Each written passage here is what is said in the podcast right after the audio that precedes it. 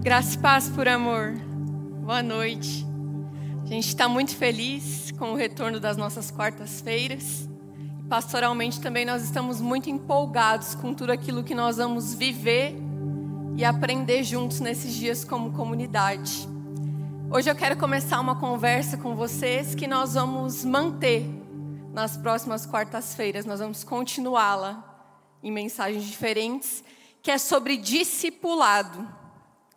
E eu sei que essa palavra, principalmente para quem já vem de um contexto religioso, para quem passou por outras experiências, outras comunidades, pode ter sido banalizada, né? muitas vezes pode, pode ter sido esvaziada do seu real significado e se tornado muitas vezes até um gatilho para uma ideia, um raciocínio, uma pressão de performance né, de quantos discípulos você tem, de você tem que formar discípulos e de se comparar porque você discipula mais do que o outro, e toda uma lógica deturpada que não tem nada a ver, na verdade, com o que Jesus nos propôs quando nos convidou para sermos seus discípulos.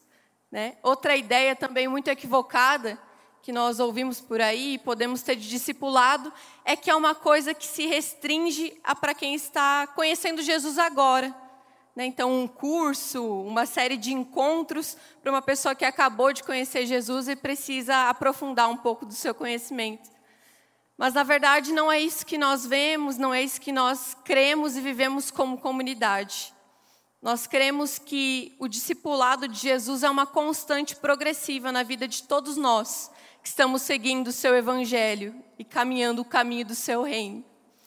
É o caminho que nós seguimos para nos tornarmos cada dia mais parecidos com Ele, reconfigurando nossas paixões, nossos desejos, e também, muito menos, é algo que nós fazemos para formar discípulos de nós mesmos ou contabilizar uma performance de quem discipula mais ou de fazer alguém a nossa imagem e semelhança.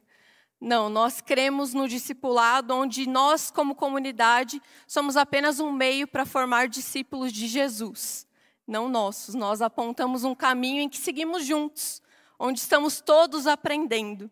Osmar Ludovico escreve que nós somos todos aprendizes e que a vida é uma escola para aprender a amar, no qual somos todos peregrinos no caminho de Cristo, com Cristo e até Cristo.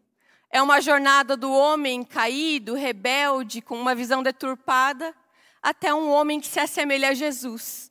É uma jornada do egoísmo, da individualidade, para uma jornada de afetos e amores transformados, que serve ao outro. Uma jornada do efêmero à eternidade. Uma jornada para aprender a amar. Então, isso é um pouco do que nós queremos sobre o discipulado, uma formação progressiva no caminho de Jesus para nos parecermos com Ele. E nós vamos conversar sobre isso em todos os nossos encontros, nossos próximos encontros de quarta-feira, por um tempo. Mas trazendo para a nossa conversa de hoje, existe um conceito popular que nós falamos e cremos que todas as pessoas, todos nós, carregamos bagagens. Toda pessoa que chega na sua vida juntamente com ela, traz uma bagagem de tudo aquilo que ela viveu, tudo aquilo que ela sofreu e tudo aquilo que ela aprendeu até aqui, que tornou ela quem ela é. Culturalmente falando, isso também pode ser chamado de construção social. O lugar de onde nós viemos, a família que nos criou, a forma como a sociedade nos acolheu, o contato que nós tivemos com outras pessoas, a forma como nós percebemos o mundo, a nós mesmos e ao outro. Tudo isso nos constrói, forma quem nós somos e forma a bagagem que nós carregamos com, conosco pelo caminho. Então, todo mundo que chega na sua vida, e você também, quando chega na vida de uma pessoa, você traz consigo essa bagagem da sua construção social. E a verdade é que essa construção, essa bagagem que nós carregamos, ela influencia diretamente na forma como nós pensamos, na forma como nós falamos e na forma como nós agimos. Então, todos nós carregamos uma bagagem e ela nos influencia. A nossa construção social, histórica, a nossa história, ela nos influencia a pensar, a agir. Mas quando nós nos aprofundamos em olhar para a história da nossa fé e da nossa tradição, nós vamos perceber que existe outra coisa que todos nós também carregamos, consciente ou inconscientemente. Isso se chama julgo. Quando nós olhamos para a história da humanidade, em vários âmbitos e de várias formas, nós vamos perceber que existe uma dinâmica muito comum e muito antiga, que é a dinâmica do discípulo e do mestre. Então, desde a filosofia, nós percebemos que existia o discípulo e o mestre. Platão, por exemplo, ele era discípulo de Sócrates, ou seja, ele aderiu à sua filosofia de vida e ele transmitiu e continuou transmitindo essas filosofias e criando as suas também. E aí, aqueles filósofos que vieram depois dele passaram a ser discípulos platônicos que seguiam as filosofias de Platão. Então, isso é comum em várias esferas da nossa história.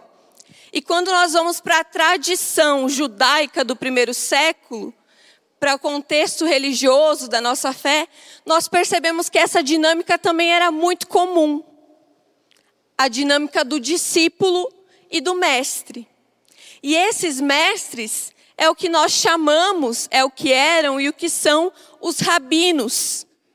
Os rabinos eram e são os mestres responsáveis por interpretar a lei, por interpretar as escrituras, a Torá, que é o nome dado aos cinco primeiros livros da Bíblia, do que nós chamamos de Primeiro Testamento. O papel de um rabino é ser um mestre do conhecimento sobre Deus, um mestre do conhecimento sobre a lei, sobre os mandamentos de Deus. E o seu dever, o seu papel social é transmitir, traduzir aquilo que Deus quis dizer para a prática de vida daquela sociedade, daquele contexto.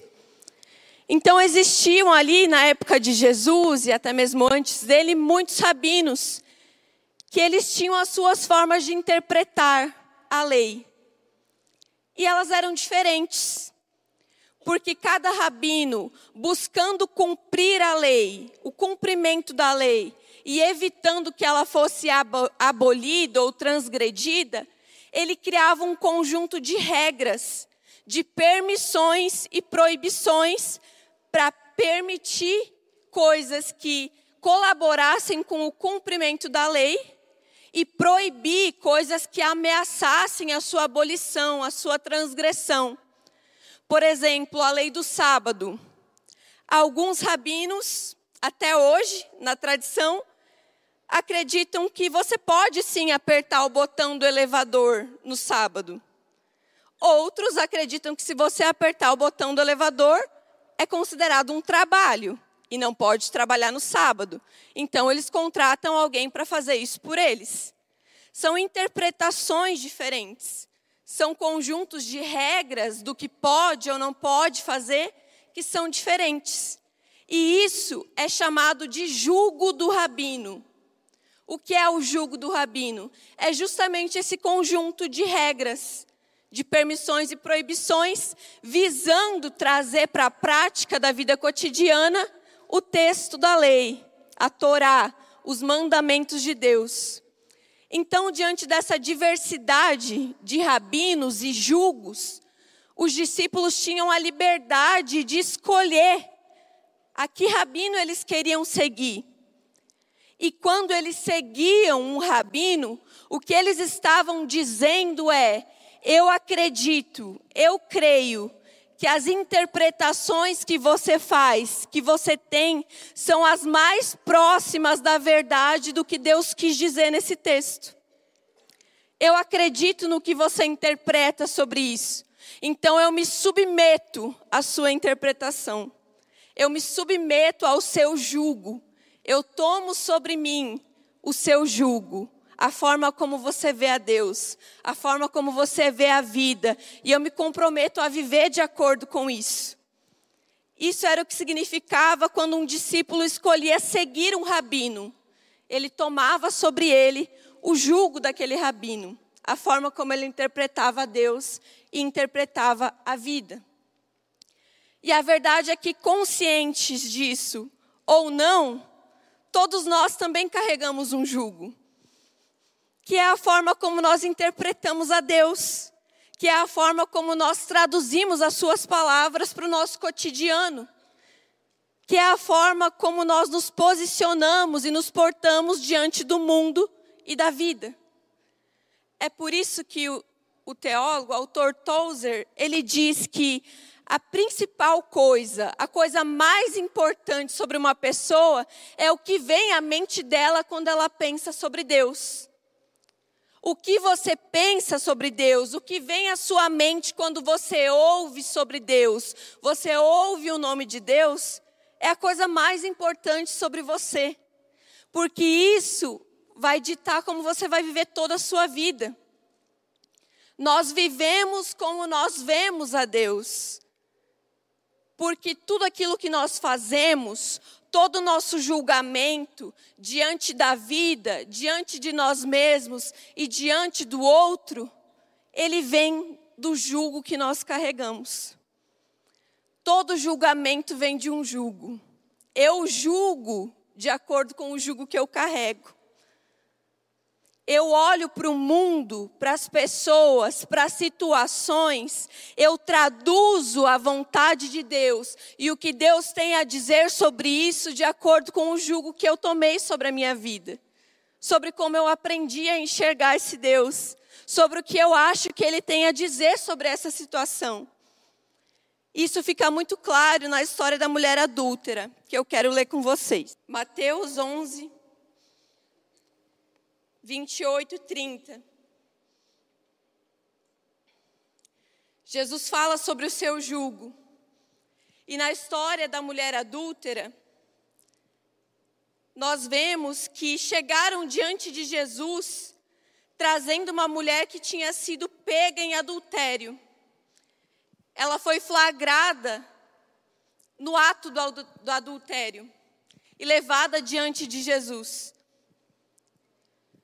E quando aqueles homens fariseus chegam diante de Jesus com aquela mulher, colocam ela no meio da roda onde Jesus estava ensinando, e eles dizem: Mestre, essa mulher foi pega em adultério.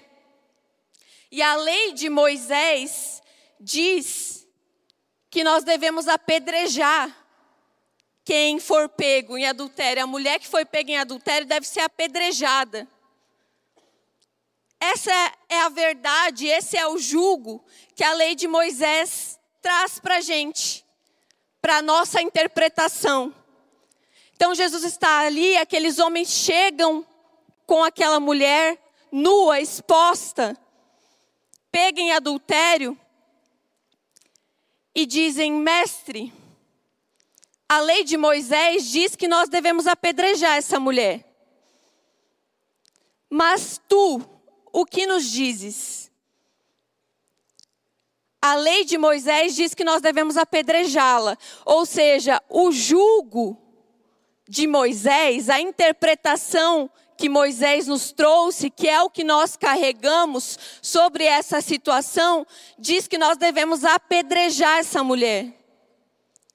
Mas olha que interessante, eles chegam até Jesus e a primeira coisa que eles dizem é: Mestre, tu o que nos dizes? Lembra da dinâmica que nós falamos? Existia o mestre e o discípulo. E todo mestre carregava um jugo.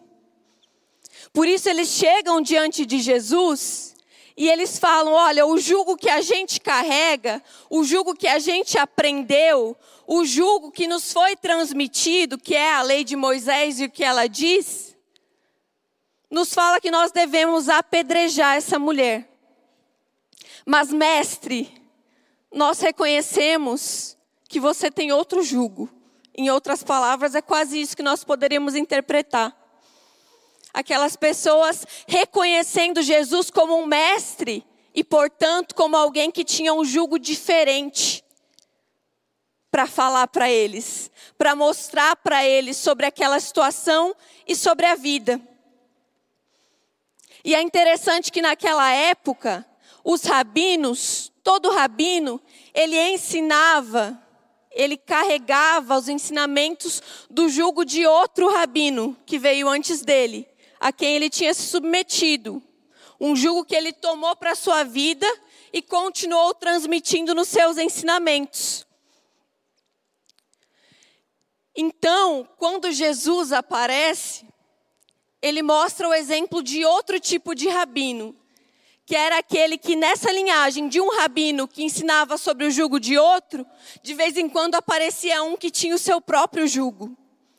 Que ele tinha algo diferente a dizer, que ele tinha uma interpretação diferente a fazer. Só que para que isso acontecesse e fosse validado, era preciso que duas autoridades autorizassem aquele rabino a carregar um jugo, a ter o seu próprio jugo, a ter a sua própria interpretação. E Jesus aparece em cena nessa tradição, sendo aprovado por João Batista, que preparou o caminho para ele, e também, tanto no seu batismo, quanto no Monte da Transfiguração, aprovado pelo próprio Deus, que falou: Esse é o meu filho, ouçam ele. Esse é o meu filho, ouçam ele. Então, Jesus foi aprovado por duas autoridades, sendo uma delas a maior e mais incontestável de todas, que foi a voz do próprio Deus dizendo: Esse é meu filho, ouçam ele. Ou seja, tomem o jugo dele. Ouçam a interpretação que ele tem sobre mim, sobre a vida e sobre essa situação. Então, esse jugo de Jesus, que nós vemos em Mateus 11,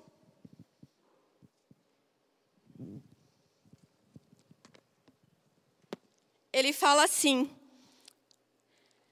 Vinde a mim, todos vós que estáis cansados e sobrecarregados, e eu vos darei descanso.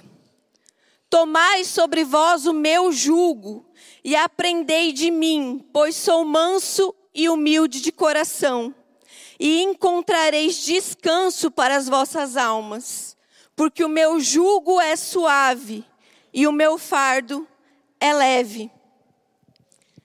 Jesus estava falando aqui que ele era um desses rabinos que não seguia os ensinamentos ou o que os outros rabinos estavam dizendo sobre Deus e sobre a vida. Ele tinha o seu próprio jugo. E o que Jesus nos mostra nesse texto é que os ensinamentos dele, a natureza dos seus ensinamentos, do jugo que ele carregava, eram diferentes. Era diferente. Porque naquela época a maioria dos rabinos e dos líderes religiosos, eles estavam preocupados em proteger e preservar a letra da lei. Então, eles criavam inúmeras regras e ordenanças para que a lei propriamente dita não fosse quebrada, não fosse transgredida. Mas Jesus, quando fala sobre o seu jugo, sendo leve e suave, nos mostra que ele não estava preocupado estritamente com o cumprimento do texto da lei, mas em preservar o espírito dela. Nós vemos isso claramente no Sermão do Monte, quando Jesus, por inúmeras vezes, diz assim: Vocês ouviram o que foi dito aos seus antepassados, eu, porém, vos digo. Jesus diz várias vezes: vocês ouviram o que foi dito: não matarás. Eu, porém, vos digo: se você odiar o seu irmão, você já está sujeito ao julgamento. Vocês ouviram o que foi dito: não adulterarás. Eu, porém, vos digo que se você olhar para uma mulher e desejá-la, em seu coração você já cometeu adultério com ela. Ou seja, enquanto o julgo da maioria daqueles rabinos da época estava preocupado em adestrar meramente as ações, o jugo de Jesus está preocupado e deseja transformar os nossos desejos. O jugo de Jesus deseja transformar os nossos amores. Ele não quer simplesmente transformar aquilo que nós fazemos ou deixamos de fazer com as nossas mãos. Ele quer transformar o nosso coração, que são é de onde sai as fontes da nossa vida. O jugo de Jesus é leve e suave, porque ele não é uma lista de regras, um conjunto do que pode ou que não pode ser feito, um conjunto do que nós estamos permitidos ou proibidos, o que nós devemos fazer com as nossas mãos ou deixar de fazer. O jugo de Jesus, ele está preocupado em transformar quem nós somos. Não é uma imposição de fora para dentro é algo que flui de dentro para fora. Jesus não está preocupado em adestrar o nosso comportamento, anulando a singularidade e a fluidez da vida humana. Como quem muda o que eu faço com as minhas mãos, mas não muda o que está na minha mente. Como quem muda o caminho que eu devo seguir, mas não muda em meu coração o desejo genuíno de segui-lo seguir o jugo de Jesus, tomar sobre nós o seu jugo, é leve, porque Jesus não quer simplesmente nos obrigar a fazer, Ele quer nos ensinar a amar. E o que amar? Quando Ele nos fala sobre o seu mandamento, sobre a lei que ele carregava, que diferente de Moisés e dos julgos dos rabinos, mais comuns. Tinha 613 mandamentos, a lei de Moisés. A lei de Jesus era uma só: a lei do amor. E essa lei se divide em dois mandamentos. Em João 13, 34, ele diz: Um novo mandamento eu vos dou, que vos amem uns aos outros, assim como eu vos amei que vocês vos amem. Pois é assim que todos os homens reconhecerão que são meus discípulos, se tiverdes amor uns pelos outros. É assim que todos reconhecerão que sois meus discípulos, ou seja, que nós tomamos o jugo de Jesus e nós nos comprometemos em segui-lo. Quando nós amamos. Nós tomamos o jugo de Jesus quando nós permitimos que o seu amor pastoreie os nossos amores. Sabe, em português existe só uma palavra para amor. Então, da mesma forma que eu digo que eu amo meu marido, minha mãe, meu pai, eu digo que eu amo a batata frita do McDonald's. Todos nós, né? Mas no grego, Existem diversas palavras para se referir ao amor, em seus diferentes significados e expressões. Existe o amor storge, que é o amor familiar, o filéus, que é entre amigos, o eros, que é entre duas pessoas que são atraídas uma pela outra. E existe o amor ágape, que é o amor com que Deus ama, é o tipo de amor de Deus. É o amor incondicional, é o amor que se entrega, é o amor que não visa os seus interesses. E aqui, quando Jesus fala sobre o seu mandamento, é esse amor que ele está falando. É esse amor doador. Então, nós tomamos o jugo de Jesus quando nós submetemos os nossos amores, que não são doadores, que não são incondicionais, que não fazem algo sem visar o seu interesse, ao amor ágape de Jesus. E permitimos que Ele nos ensine como amar o nosso companheiro, como amar os nossos amigos, como amar a nossa família. Esse é o jugo de Jesus e o seu jugo é leve e suave, não porque ele é fácil, porque nós confundimos muitas vezes, Mas a verdade é que você pode fazer algo fácil com pesar. E você pode fazer algo difícil com leveza. A diferença está na provisão que você tem dentro de você para fazer aquilo e nos amores que você carrega enquanto faz. É por isso que em 1 João 5 diz assim: Todo aquele que crê que Jesus é o Cristo é nascido de Deus. E todo aquele que ama aquele que o gerou também ama o que dele foi gerado. Nisto sabemos que amamos os filhos de Deus, quando amamos a Deus e guardamos os seus mandamentos. Porque esse é o amor de Deus, que guardemos os seus mandamentos. E os seus mandamentos não são pesados. Os seus mandamentos não são pesados. Porque é fácil? Não mas porque há provisão em nós para cumpri-los. E aí eu quero dar um exemplo muito simples para você. Por que, que é pesado você ficar a noite toda acordado para entregar um projeto do trabalho que está atrasado e você precisa entregar? Uma noite acordado? E não é pesado você passar noites, semanas em claro acordado com um filho que está doente? Pode ser difícil, mas não é pesado, porque você ama.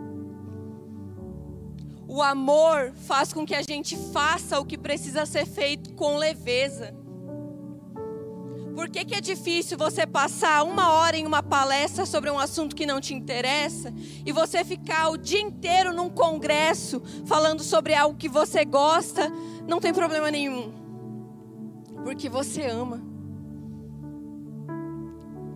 São Bernardo de Claraval escreveu assim: A carga que é colocada sobre nós pelo amor de Deus não é pesada. Sua vontade é um fardo leve, pois o amor sempre procura tornar leve e suave o que é realmente pesado. O amor torna leve o que a obrigação faz pesado. O amor te dá provisão para fazer sorrindo aquilo que sem ele você não conseguiria ou faria se lamentando. Porque nós conseguimos carregar esse fardo com tanta leveza, com tanta suavidade, não porque é fácil, porque o amor ágape de Jesus é esse que entrega tudo e ele nos custa tudo. Ele custa que você aprenda a amar quem te odeia, a dar outra face a quem te deu um tapa não é fácil, mas é leve e suave porque nós aprendemos como fazer. Nós sabemos como faz porque nós podemos ver Ele fazendo. O mandamento de Jesus diz: amem uns aos outros como eu vos amei. Se eu chegar para você e disser assim, eu ordeno você a doar 100 mil reais para uma instituição de caridade. Você vai dizer, poxa, eu gostaria muito. É o sonho de todo mundo conseguir ter provisão para fazer isso, condição de fazer isso. Mas eu estou batalhando para pagar minhas contas. Eu não tenho condição, eu não recebo isso, eu não posso, eu não consigo. Seria uma ordenança pesada, utópica, irreal. Mas se eu dissesse para você que eu depositei um milhão de reais na sua conta e eu vou continuar depositando todos os meses porque eu tenho para dar. E diante disso eu pedi para você compartilhe o que eu te dei com os que estão à sua volta. Não seria pesado, porque eu já te dei a provisão para fazer isso. Quando Jesus nos dá o seu mandamento, nos apresenta a sua lei do amor, ele diz: faça porque eu fiz. Ame porque eu te amei. Se doe porque eu me doei. É leve porque nós aprendemos com Ele a amar. Nós aprendemos a transformar os nossos amores. Não é fácil, custa tudo, mas nós temos um modelo a quem seguir. Nós temos um mestre de quem nós podemos pegar esse jugo e que ele carrega conosco, nós não carregamos sozinho, porque o seu espírito nos ensina como colocá-lo em prática como traduzi-lo no nosso dia a dia, nas nossas situações. Ame como eu vos amei. Não é pesado, não precisa ser pesado. Porque eu faço com você enquanto você faz. Não por você, com você enquanto você faz. Nós aprendemos com o nosso mestre que é fácil amar quando nós somos amados. Que é fácil dar aquilo que já estão fazendo pela gente, é fácil retribuir. Difícil é amar quando a gente não é amado. Existe um texto que diz assim: o amor só é amor quando ele não é correspondido, porque caso contrário não seria virtude alguma.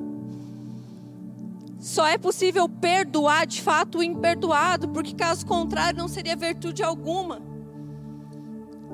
Então é difícil, mas nós temos um exemplo a quem seguir, nós temos um mestre a quem nós nos submetemos, porque sabemos que ele é manso e humilde de coração. Por fim, Jesus disse: Vinde a mim, vós que estáis cansados e sobrecarregados. Vinde a mim, você que está cansado de carregar tanta bagagem, tanto jugo errado que te ensinaram por aí. Você que carrega com você tantas coisas que disseram que Deus é quando Ele não é, tantas coisas que disseram que você tem que fazer quando você não tem, tantas coisas que disseram que você não deve fazer sem nem te dizer o porquê, obrigações vazias, julgos vazios, pesados que nos consomem.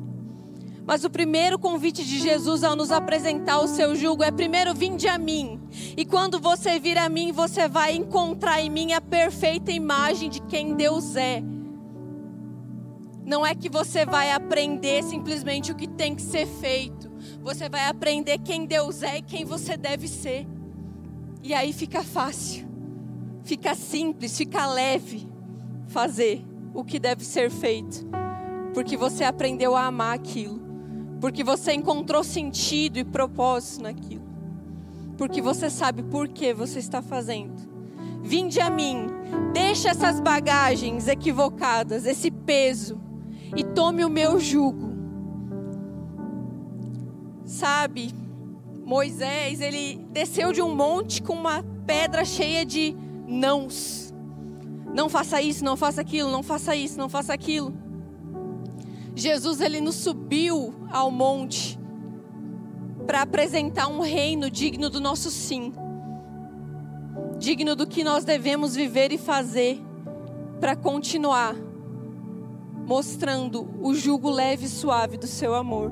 Então que nós possamos hoje deixar todas as bagagens do nosso ego, do nosso orgulho, das mentiras, das sombras, das dúvidas que nós carregamos sobre Deus e vindo a Jesus, enxergando quem Deus é, nós possamos tomar o jugo do amor que se dá porque um dia alguém se deu, porque um dia alguém mostrou como fazer. Nós possamos trocar o nosso jugo de medo pela coragem de sermos discípulos desse Mestre que nos ensina a amar, não simplesmente nos obriga a fazer não simplesmente nos diz para fazer o que ele faz, mas deseja nos ensinar a amar o que ele ama. Que seja assim. Amém.